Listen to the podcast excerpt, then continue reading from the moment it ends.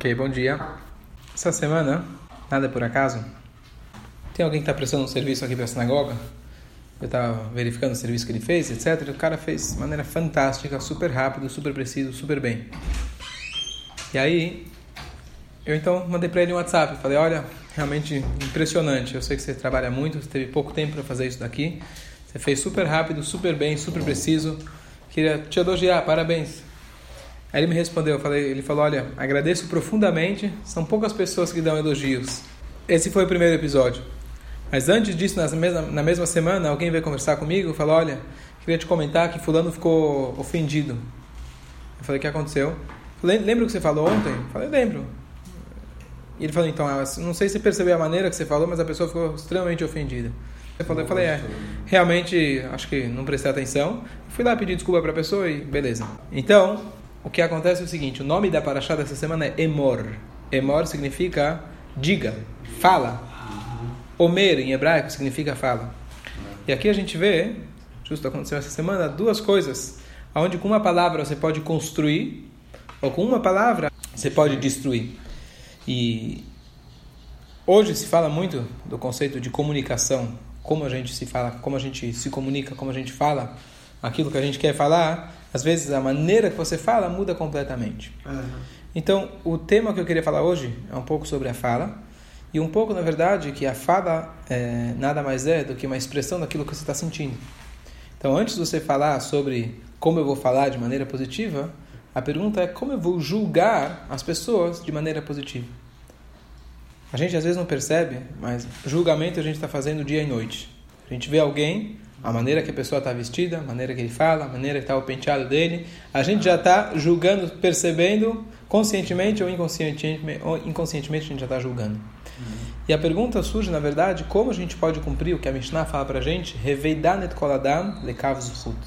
Julgue todas as pessoas, koladam, qualquer pessoa, para zuhut, para de maneira meritória. E às vezes você fala, bom, eu posso inventar uma história, posso falar que coitado não dormiu bem, está com tsuras, tudo bem.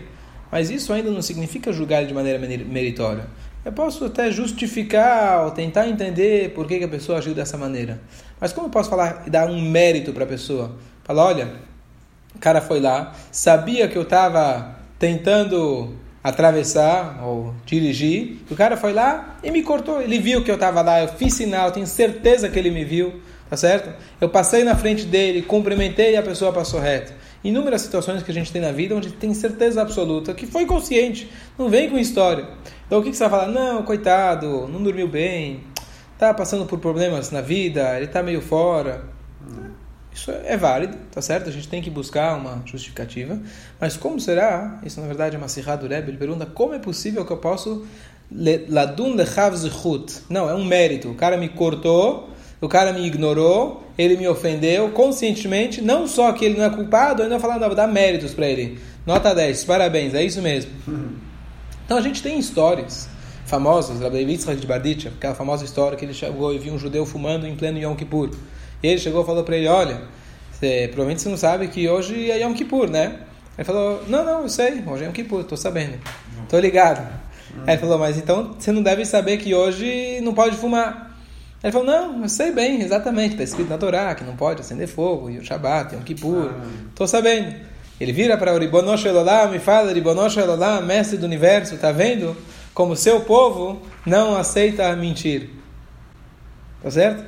É. Essa é uma história. Outra história, uma vez ele viu com a história dos Hassidim, que uma vez os Hassidim viram um cara que ele estava consertando a, carro, a, carroça dele, né, mexendo lá, como, como se fosse um mecânico, enquanto ele estava de tefilim, rezando. E os, os, alunos foram lá e criticaram, tá vendo esse cara, que tipo de concentração na reza que ele tem? Ele está rezando enquanto ele está ele tá, né, mexendo no WhatsApp, consertando, consertando a carroça dele. E o mestre chegou e falou: Vocês não estão entendendo. Olha a grandiosidade, olha a grandeza desse Yudi mesmo quando ele conserta a carroça, ele reza para Deus. Essas histórias são bonitas, mas quando chega na prática, para a gente conseguir inverter a história, e quando você vê uma pessoa que está claramente fumando em pleno Yom Kippur, consciente daquilo e aplicando isso em qualquer cenário da nossa vida, você fala: não, não, ele fala a verdade. Não que ele fala a verdade, mas ele está aqui A prática é o que ele está fazendo, tá certo? Como eu posso ignorar? Então a gente pode tentar se enganar às vezes, tentar justificar, mas como a gente pode cumprir o que a Mishnah fala para a gente? Julgue de maneira positiva. Então, número um, número um, a primeira pergunta é por que eu preciso julgar o outro? Que é o que o Marcos está falando. A gente está falando, vou julgar o outro de maneira meritória. Então, aqui tem um conceito que, de fato, se o cara não tem nada a ver com a tua vida, você não tem nada a ver com ele, você tem que focar em você mesmo e acabou. Mas muitas vezes a gente está numa posição que a gente tem que julgar. O que, que significa julgar? Você é, por exemplo, um pai, você tem que estar tá de olho o que seus filhos estão falando, fazendo. Não, você precisa ver. Educação, é Tudo bem, mas você precisa julgar a situação para saber se foi se ele acertou ou se ele errou. Ou às vezes a gente tem o conceito que não posso simplesmente ignorar os outros, aqui não é questão de julgar, mas existe uma responsabilidade social chamada Kod Israel Arevim Zevazé. Todos nós somos responsáveis, mais ainda, somos é, é, fiadores uns pelos outros. Então, se eu estou numa comunidade, estou numa sinagoga, ou mesmo que somos Yehudim, se eu vejo algo de errado, ou algo que me pareceu errado, você viu, você apareceu na tua frente, não estou falando que você deveria estar olhando, mas você viu alguma coisa de errado, nós, como é, responsáveis uns pelos outros, devemos tomar algum tipo de atitude. Vamos ver outro momento como que, é, como que eu vou agir. Mas a primeira coisa que eu vou ver, se eu vejo algo que na minha concepção está errado, fala para a gente, julgue de maneira positiva. Então, ignorar, se você não viu ou não, não apareceu na tua frente, tudo bem, mas ignorar não é o caminho. Se você viu alguma coisa, que nem você falou, perante Allah está errado, tem alguém fazendo uma coisa errada, existe aquele conceito que eu devo, dependendo da situação, como eu devo fazer, mas eu devo chegar e falar para a pessoa, dependendo da situação. Óbvio, não é para qualquer um, precisa saber qual é a situação da pessoa, etc. Mas eu, tenho, não posso ignorar. Isso é o número um. É,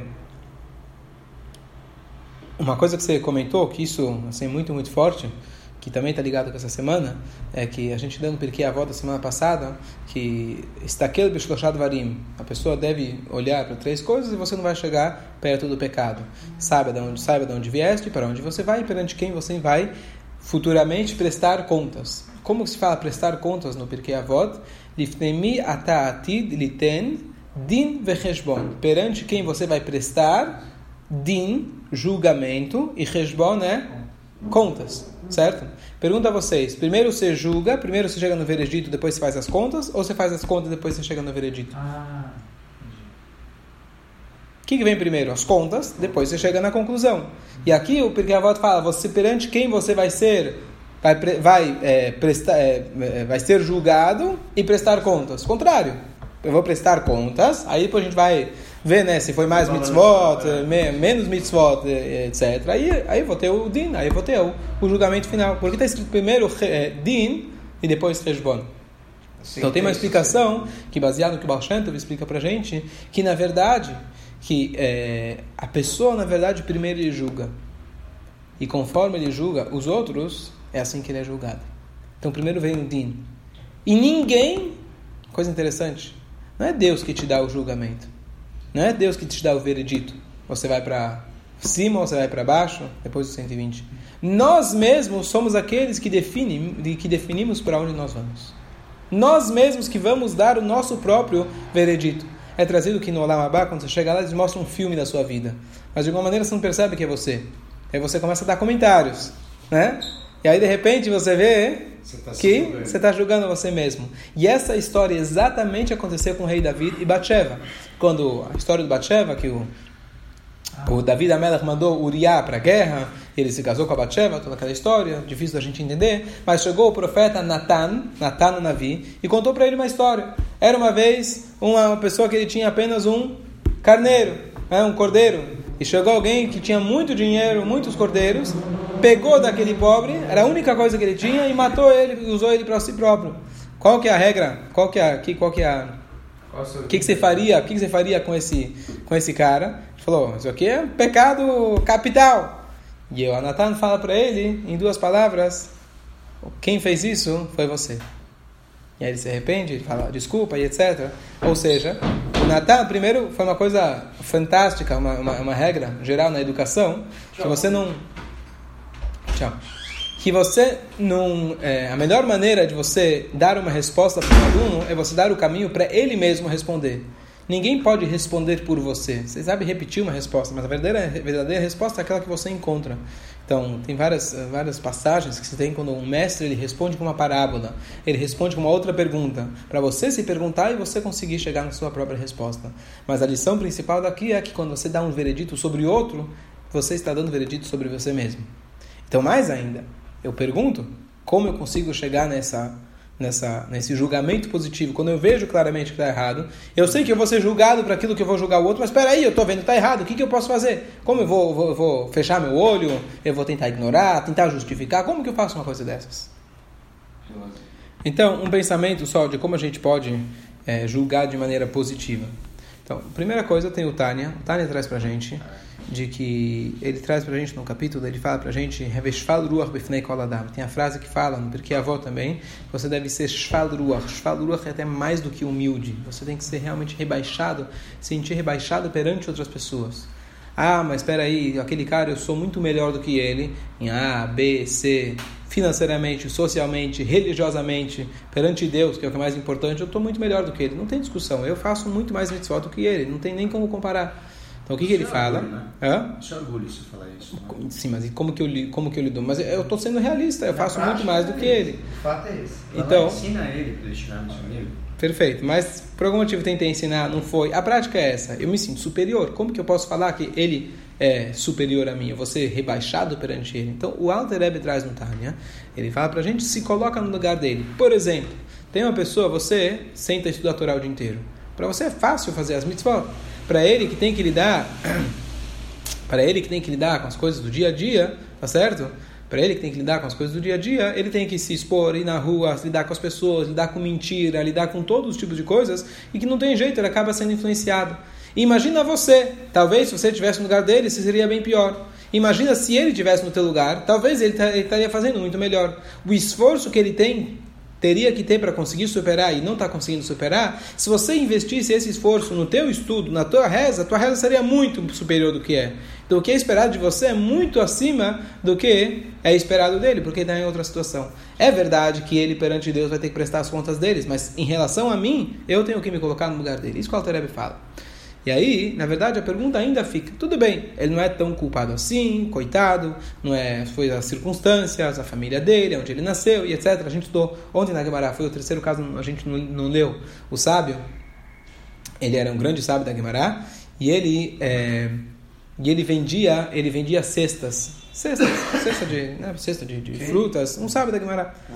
E aí, o que acontece? Ele vendia e ele encontrava todo tipo, todos os tipos de pessoas. E a Guimarães traz pra gente aqui do Shim, que ele encontrou uma, uma mulher muito atra, atraente. E ele foi e ele decidiu estar com ela. E da última hora, e da última hora, quando ela estava lá, ela foi se preparar. E ele se tocou do que ele estava prestes a fazer. E ele não conseguia conter o Yitzhak dele. Então ele subiu em cima do telhado e ele pulou. Pensando de que prefiro isso do que cometer um pecado. Apesar que isso você também. Calma. É, não, não, não, não tem como justificar agora por que ele iria se matar, se é pior, se é melhor, mas essa é a história. E aí, na hora que ele pulou, chegou ele ao Navi e segurou ele. E aí o Elial Navi brigou com ele e falou. Ele falou: que que você, que, por que você me fez vir lá do, né, lá do, do outro lugar onde eu estava? Vim de tantas milhas de distância para tive que te salvar. Estamos falando aqui de um grande sábio para o que Elial Navi vem aí. Né? Não, tem, não tenta fazer em casa, né? Não tenta fazer em casa essa receita. E ele falou, por que, que você me, me, me, veio, me, me fez ouvir lá de longe? E aí ele falou para mim, o que, que você quer? Eu não tinha um tostão e essa, essa é a minha parnassá. Eu tenho que vender coisas na, na rua, eu tenho que lidar com todo tipo de pessoas. Eu passo por todos os tipos de, tenta, tentativa, de tentações. E aí o Elianavi deu para ele uma cesta cheia de moedas. Tá certo? Essa é a história. Estamos falando aqui de um grande mestre, rabino, etc. Então o que a gente vê daqui? É, eu, eu, o Elianavi entendeu a situação dele, entendeu a situação dele, deu para ele o dinheiro, dizendo que eu não quero que você passe mais por essas, né, por essas tentações. Então, na prática, o Altareb escreve, não tá, né, que assim a gente deve pensar em qualquer situação. Se tem alguém que ele está agindo de forma errada, você se coloca na situação dele e provavelmente você está bem pior do que a pessoa se você fizer realmente um, uma, uma, uma um, um, julgamento é, sincero com você mesmo. Mas ainda assim, Ainda assim, o Rebbe questiona, fala, peraí, até aí dá para eu justificar ele, dá para eu não julgar ele para o mal, mas julgar ele para o bem? Como que eu posso julgar para o bem? Falar, não, é isso aí, o que ele fez está certo, não está errado? Eu sei que está errado. Como que eu posso justificar? Então, duas coisas. Uma coisa eu vi essa semana, muito bonita, uma, uma carta desconhecida. Uma pessoa chegou para um rabino conhecido meu, ele chegou com um, um, pacote cheio de cartas pessoais que ele teve, de trocas de cartas com o Rebbe. E ele falou, Rabino, eu quero te dar de presente. E o Rabino falou, olha, isso aqui é uma coisa muito preciosa, dá para teus filhos, não, gostaria de ter uma cópia, mas guarda para você. Ele falou, não, meus filhos não vão apreciar, eu quero te dar. Tá bom. Então o Rabino recebeu as cartas. Aí ele começou a olhar as cartas começou a ver as cartas. Ele viu que as respostas do Rebbe, ele não tinha as perguntas do homem, mas ele tinha as respostas do Rebbe. E pelo contexto, ele descobriu uma das cartas que era o seguinte: o homem começou a se aproximar do judaísmo, começou a frequentar a sinagoga, e estava muito incomodado que tinha um homem que vinha todo dia na sinagoga, sentava perto dele, e o cara, a reza, ficava conversando. Se era a reza inteira, ficava, e atrapalhava ele, que nem você falou, a minha concentração não é das melhores, tem alguém falando do meu lado, já me. O que, que o Rebbe respondeu para ele? O Rebbe falou para ele: imagina só, você tem que pensar para você mesmo. Apesar que essa pessoa é um tipo de pessoa que gosta de conversar mesmo durante a reza, mesmo assim ele vem na sinagoga. Essa foi a resposta do Rebbe. Isso é, lembra muito aquela história do Rebbe de Barditchev, o homem que fumava no Yom Kippur ou que estava aqui consertando a carroça. Você olhava o aspecto positivo. Uhum. Mas aqui o Rebbe vai num ponto mais fundo e ele fala o seguinte. E aqui lembra aquela famosa história, já devem ter ouvido. Aquele homem que chegou no Rebbe um rabino trouxe aquele homem, estava noivo de uma não judia, uma moça não judia. Estava prestes a casar, casamento marcado, tudo pronto. E o rabino conseguiu convencer ele para passar, só para, né, de repente, pegar uma brachá do Rebbe, sei lá, né? Não sei como que ele convenceu o homem. E o rabino apresentou, falou, olha, esse homem está prestes a casar com uma moça não judia. E o Rebbe virou e falou para ele, eu tenho inveja de você. O cara falou, como assim? O Rebbe falou, toda pessoa ele tem desafios na vida. Quando a pessoa tem desafios, significa que ele tem as forças para conseguir combater e superar esse desafio. Eu nunca tive esse desafio, nunca vou ter. Eu te invejo, porque se você teve esse desafio, quer dizer que você realmente tem forças tremendas. Final da história, ele realmente superou o desafio. Essa é a história. Mas a lição da história, que é justamente o que o Rebbe explica nessa Sihá, é o seguinte: você, primeira coisa, não tem que julgar a pessoa no sentido de falar, olha, ele está fazendo errado, porque ele poderia estar tá fazendo pior, número um. Mas mais ainda, quando você enxerga uma pessoa, você está sendo realista. Sim, ele cometeu, ele está cometendo coisas erradas, me ofendeu e fez errado. Ele estava consciente, eu avisei ele, etc. Você tem que entender quando uma pessoa tem essa quando a pessoa tem esse aspecto negativo, esse, esse, é, é, esse comportamento negativo, é porque, na verdade, dentro dele dentro dele, ele tem a força para superar isso. Tem gente que é muito nervosa, por exemplo. Eu não tenho essa tendência, vamos dizer. Tá certo? O fato de ele ser tão nervoso significa que tem uma força muito maior que conseguiria superar esse nervosismo. Pessoa que tem uma tendência de roubar Deus nos livre. Poxa, que coisa horrível. A gente vê um cara que rouba, literalmente, descaradamente ele rouba, não tem vergonha, não tem nada. É porque, na verdade, é, é, Hashem colocou para ele esse desafio tão difícil, tão talvez é tão imoral, porque realmente tem forças muito grandes. Para contrabalancear e dar o livre-arbítrio para a pessoa, Deus dá para ele um desafio maior e diferente. E isso que a gente deve fazer na verdade. E aqui o Rebbe traz um ponto importante do que significa da fala. Quando você julga dessa maneira, e não só isso, quando você fala, igual o Rablevitz Robarditch ele falava, olha, o judeu não quer mentir. Na verdade, você está despertando a força inerente dele, a força da essência dele, positiva. Para o bem. Para o bem. que significa isso? A gente tem um paralelo isso em Lachonará. Está escrito Lachonará mata três pessoas. Aquele que fala, aquele que escuta e aquela pessoa sobre qual você falou. Aquele que falou, eu entendi, ele fez, um, fez errado. Aquele que escutou e aceitou, fez errado. Mas o que, que o fulano tem a ver? E a verdade é que com a nossa fala a gente tem uma força muito grande. Quando eu falo mal de alguém, eu estou despertando o mal dentro dela. O mal está lá, oculto, e eu fui lá, trouxe à tona. E o bem é muito maior. Quando eu falo bem de alguém, eu consigo literalmente revelar as forças que ele já tem. Então, quando eu falo bem, quando o cara foi lá e roubou Deus nos livros, e eu consigo, de alguma maneira, despertar o aspecto positivo, falar positivamente daquela pessoa, não é que estou querendo encobrir a pessoa. Pelo contrário, estou querendo descobrir a pessoa. Eu estou querendo revelar a força que ele já tem dentro dele positiva. E essa, essa é verdadeira força da fala. Tem inúmeras histórias para isso, uma história clássica naquela tinha uma classe na escola que todo mundo sabia que aquela era a pior classe da história da, da ninguém nenhum professor conseguia sobreviver e um belo dia chegaram para uma professora nova e não sei se trocaram os papéis ou não alguém se confundiu não sei se foi de propósito e contaram para ela agora você vai começar a dar aula para a melhor classe da história da nossa da nossa escola e ela foi toda preparada, que seriam os melhores alunos, e assim foi, começou a dar aula. Em resumo, se tornaram realmente os melhores alunos da história.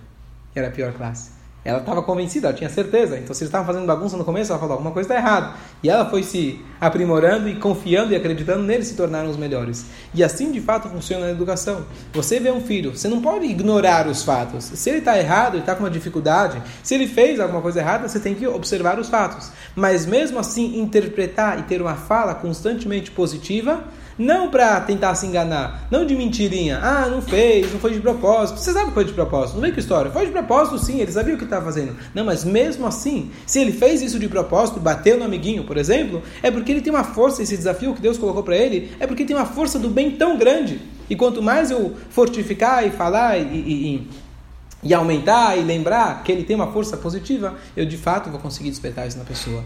Então isso pode, a gente pode trazer isso no casamento, tá certo? Quando a gente vê que alguém está fazendo alguma coisa errada, é, alguém está querendo te ofender e a, e a, comunicação não está boa e as coisas não estão indo bem, a gente precisa focar no positivo. E essa lição que a gente tira da palavra emor. Essa é a visão judaica. Emor, usar a sua palavra, fala, diga. Fale, diga, simplesmente, porque dessa maneira você vai revelar o potencial natural que a pessoa tem. Se a pessoa tem aspectos negativos, significa que ele tem força positiva muito grande. E essa é a nossa função. Se a gente conseguir praticar isso, é, em inglês se fala easier said than done, é mais fácil falar do que fazer, mas aqui é o contrário. Você tem que fazer, você tem, você tem que falar. Você falando, você falando bem, você realmente vai fazer, você vai conseguir transformar a pessoa e revelar aquele potencial inerente dela.